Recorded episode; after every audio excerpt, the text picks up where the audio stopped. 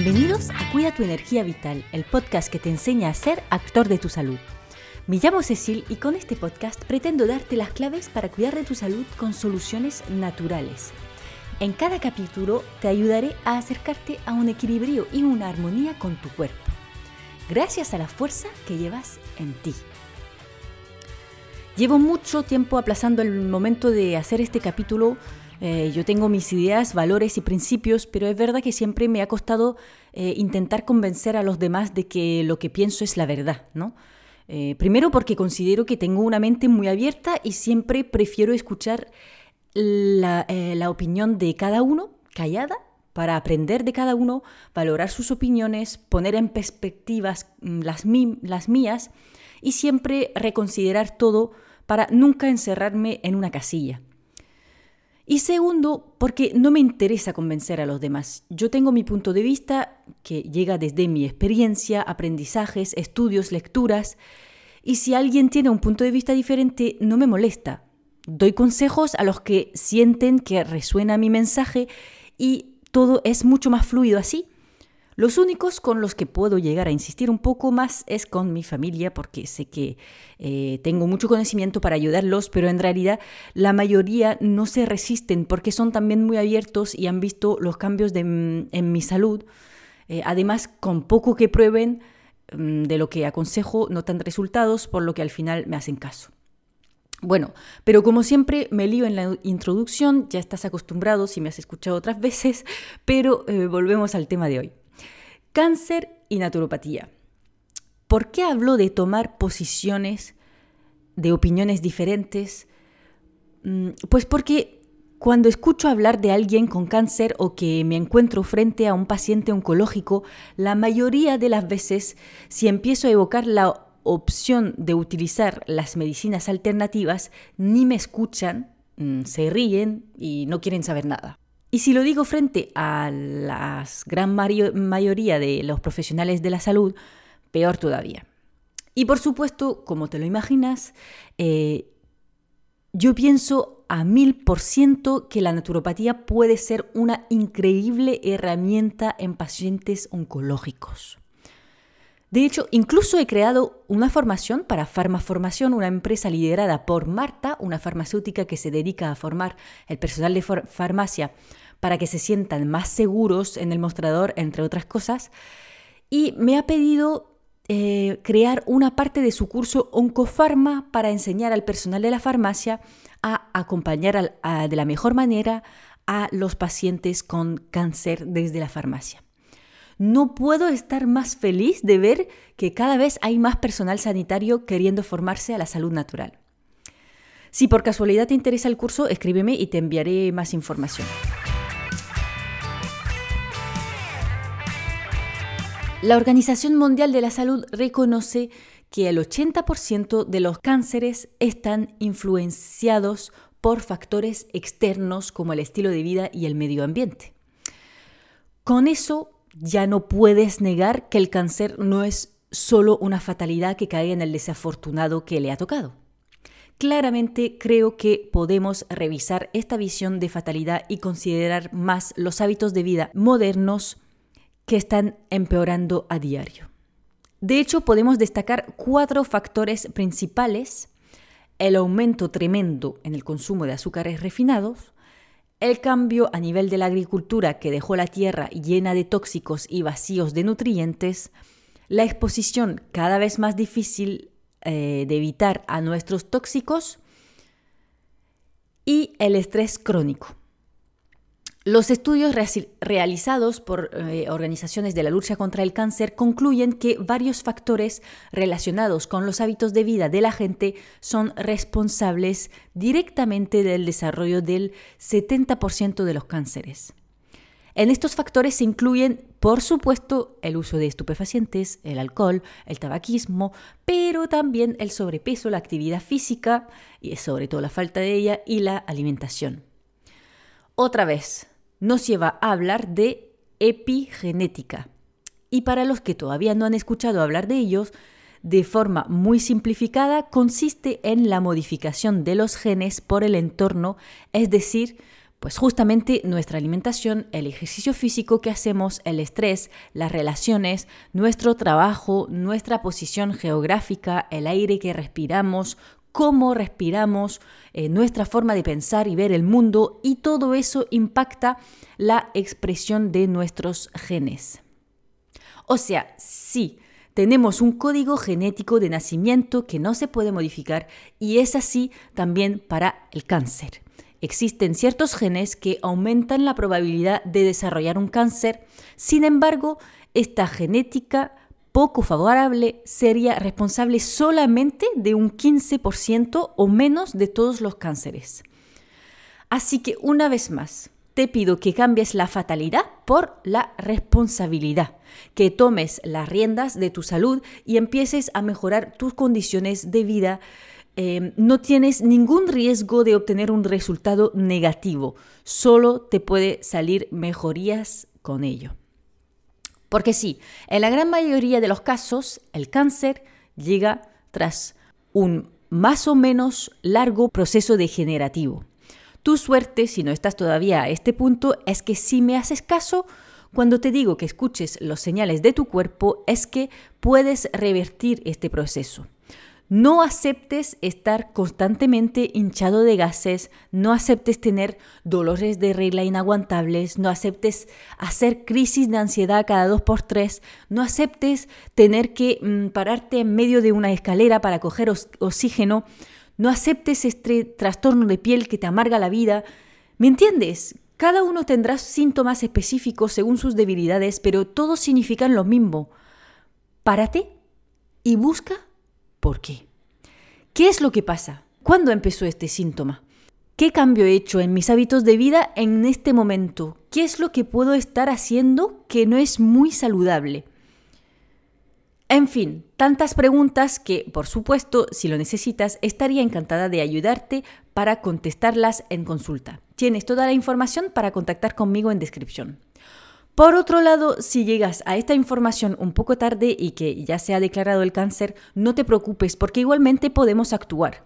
Siempre con un seguimiento con un oncólogo, por otro lado, por supuesto, pero podemos apoyar tu organismo para ir hacia la regeneración, apoyar los procesos de quimio si hacen falta eh, para hacerlos más eficientes todavía y dar a tu organismo todas las condiciones para que se recupere lo más rápido y mejor posible. Pero primero hablemos un poco más de cómo se desarrolla un cáncer.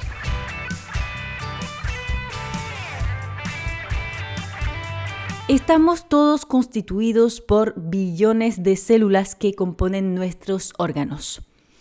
Y estas células se renuevan constantemente gracias a un proceso de multiplicación celular y apoptosis o muerte celular de las que ya no sirven. Todo este proceso está controlado por muchísimos genes que van mm, mandando mensajes a cada célula para ordenarle que se multiplique o que se autodestruya. Un cáncer se empieza a desarrollar cuando unas células dejan de obedecer a estos órdenes y solamente buscan sobrevivir a toda costa y multiplicarse.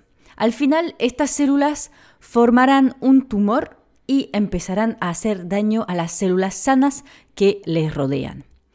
La segunda buena noticia es que este proceso suele tardar años. Son varias etapas de desarrollo en muchos años. Primera etapa, la iniciación del proceso que corresponde a unas primeras células con mutación genética que empiezan a resistirse a los eh, órdenes fisiológicos por razones múltiples. Lo dicho, la alimentación, exposición a los tóxicos o toxinas, por ejemplo. O sea, puedes empezar a tener unas células cancerígenas, pero si actúas en tus hábitos de vida, lo más probable es que reviertas el proceso y logres sanar simplemente con eso. Ahí es cuando más impacto puede tener el naturópata. La segunda etapa es cuando el conjunto de células con mutaciones empieza a formar un tumor, una unidad más ordenada, pero esto puede tardar de 1 a 40 años y sigue siendo reversible. Si no le das a esta unidad cancerígenas lo que necesita para sobrevivir, se irá destruyendo. La tercera etapa es ya cuando ocurre una proliferación descontrolada Es verdad que es cuando más difícil se hace impactar el proceso ya bien instalado, pero si no riegas la planta no puede crecer. Así que como sea y cuando sea, cuida tus hábitos de vida y busca procesos y plantas que vienen dificultar este desarrollo.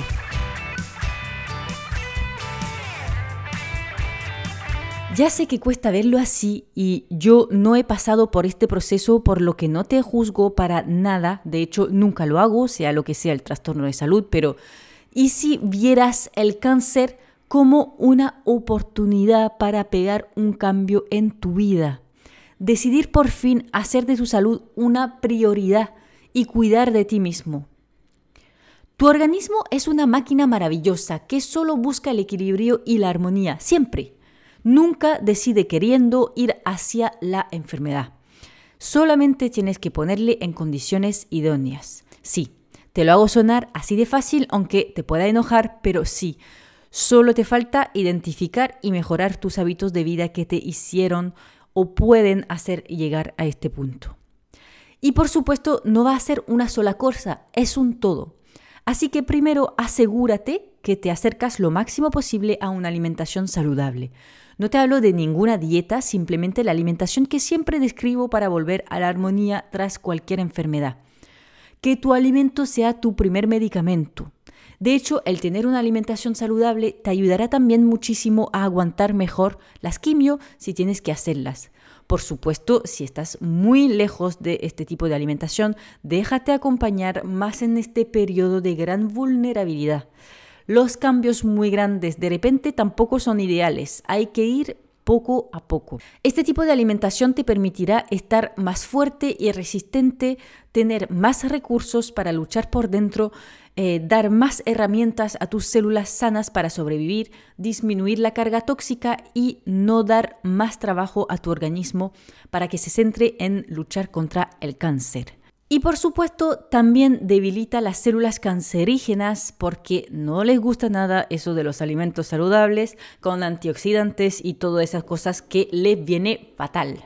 Lo que sí debo añadir es que según cada persona y tratamiento en curso puede ser complicado alimentarse bien, especialmente por temas de náuseas, por ejemplo. En este caso, déjate de culpabilidad hazlo lo mejor posible, pero sobre todo no dejes de comer porque no te entra nada saludable. Lo que te entre está bien, necesitas energía. Luego quiero mencionar el caso de la dieta cetogénica que puede ser muy interesante en caso de cáncer porque las células cancerígenas suelen alimentarse en gran mayoría de azúcares y la dieta cetogénica consiste en consumir muy poco azúcares y una gran mayoría de proteínas y grasas. Sin embargo, en este caso también te recomiendo que te dejes acompañar porque si lo haces mal, puedes llegar a tener carencias y no es para nada el momento para ello. En el mismo orden de idea, podrías utilizar el ayuno terapéutico del que he hablado muchísimo primero yo sola en el capítulo 5 de este podcast y luego con una nutricionista experta del tema, Ana Molina, en el capítulo 62. Es una maravillosa herramienta también tanto para dejar hambrientas a las células cancerígenas como para dejar el organismo en reposo digestivo alrededor de los tratamientos de quimio y permitir que se eh, centre en recuperarse. Muchas veces eso permite reducir muchísimo los efectos secundarios, pero otra vez, nunca sin la opinión de un profesional.